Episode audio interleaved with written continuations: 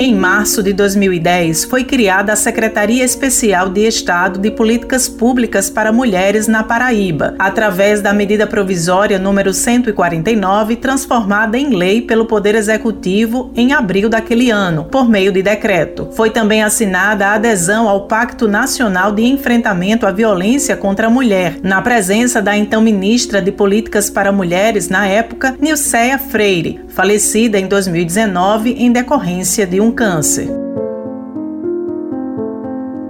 De acordo com a secretária de Estado da Mulher e Diversidade Humana na Paraíba, Lídia Moura, o trabalho em conjunto com outras secretarias e órgãos estaduais é essencial para a efetividade das ações de assistência à mulher em seus diferentes contextos na atualidade. Nesse fazer diário é muito importante a intersetorialidade, porque essas políticas elas perpassam outras pastas, outras políticas que se integram. A violência contra as mulheres, por exemplo, ela tem vários marcadores, nem sempre esses marcadores devem ser combatidos apenas nas questões mais ostensivas, então nós sempre vamos ter um olhar para que haja sucesso nessas ações, um olhar que agrega várias outras pastas vários outros setores, várias outras políticas, de modo que se possa pensar um todo e que se possa pensar a complexidade da violência contra as mulheres. A Gerência Executiva de Diversidade e Inclusão, coordenada por Vanusa Cavalcante, promove visitas e rodas de diálogo com debates em escolas estaduais sobre o enfrentamento à violência contra a mulher.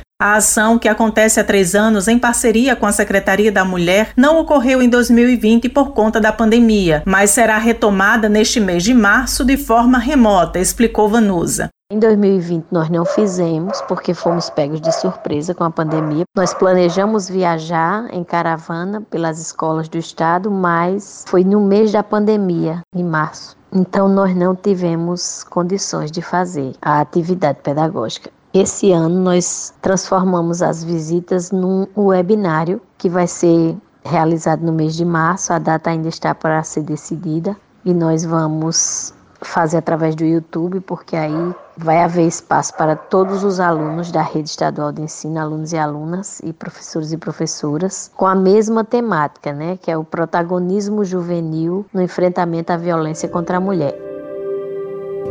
Uma das coordenadoras da patrulha, Maria da Penha, trabalho coordenado pela Secretaria da Mulher em conjunto com a Polícia Militar, Civil e Tribunal de Justiça, Mônica Brandão, abordou também os impactos da pandemia nas ações realizadas pelas equipes. Eu destaco dois pontos. Primeiro, a confiança das mulheres né, em estabelecer um diálogo de forma virtual ou por telefone, né? Tendo em vista que no auge da pandemia dificultou-se para essa mulher fazer essa locomoção até os equipamentos, então eu avalio a confiança dessa mulher e as possibilidades dela também sair desse local de isolamento, tendo em vista que os decretos todos caminhavam para que essa mulher permanecesse dentro do seu lar. E um outro ponto também foi desafiador no atendimento foi fazer a ação intersetorial. As pesquisas mostram que as mulheres romperem o ciclo da violência precisa de uma ação intersetorial. Então, um serviço só, ele não consegue fazer o atendimento. Quando se fala no atendimento às gestantes pelos serviços da rede cegonha, tendo em vista os riscos de maior complicação pela contaminação da Covid-19 nesse grupo, foi preciso adaptar os atendimentos. A coordenadora da Saúde da Mulher da Secretaria de Estado da Saúde, Fátima Moraes, explicou como esses serviços passaram a funcionar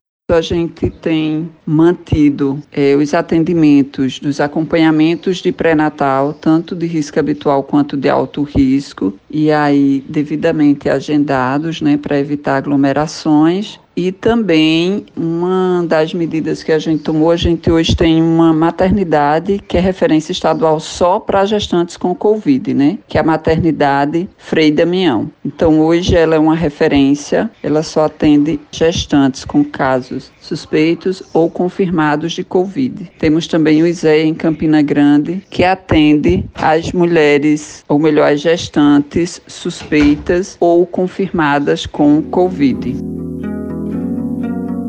Com os trabalhos técnicos de Talita França, produção de Raio Miranda, Josi Simão para a Rádio Tabajara, uma emissora da EPC, empresa paraibana de comunicação.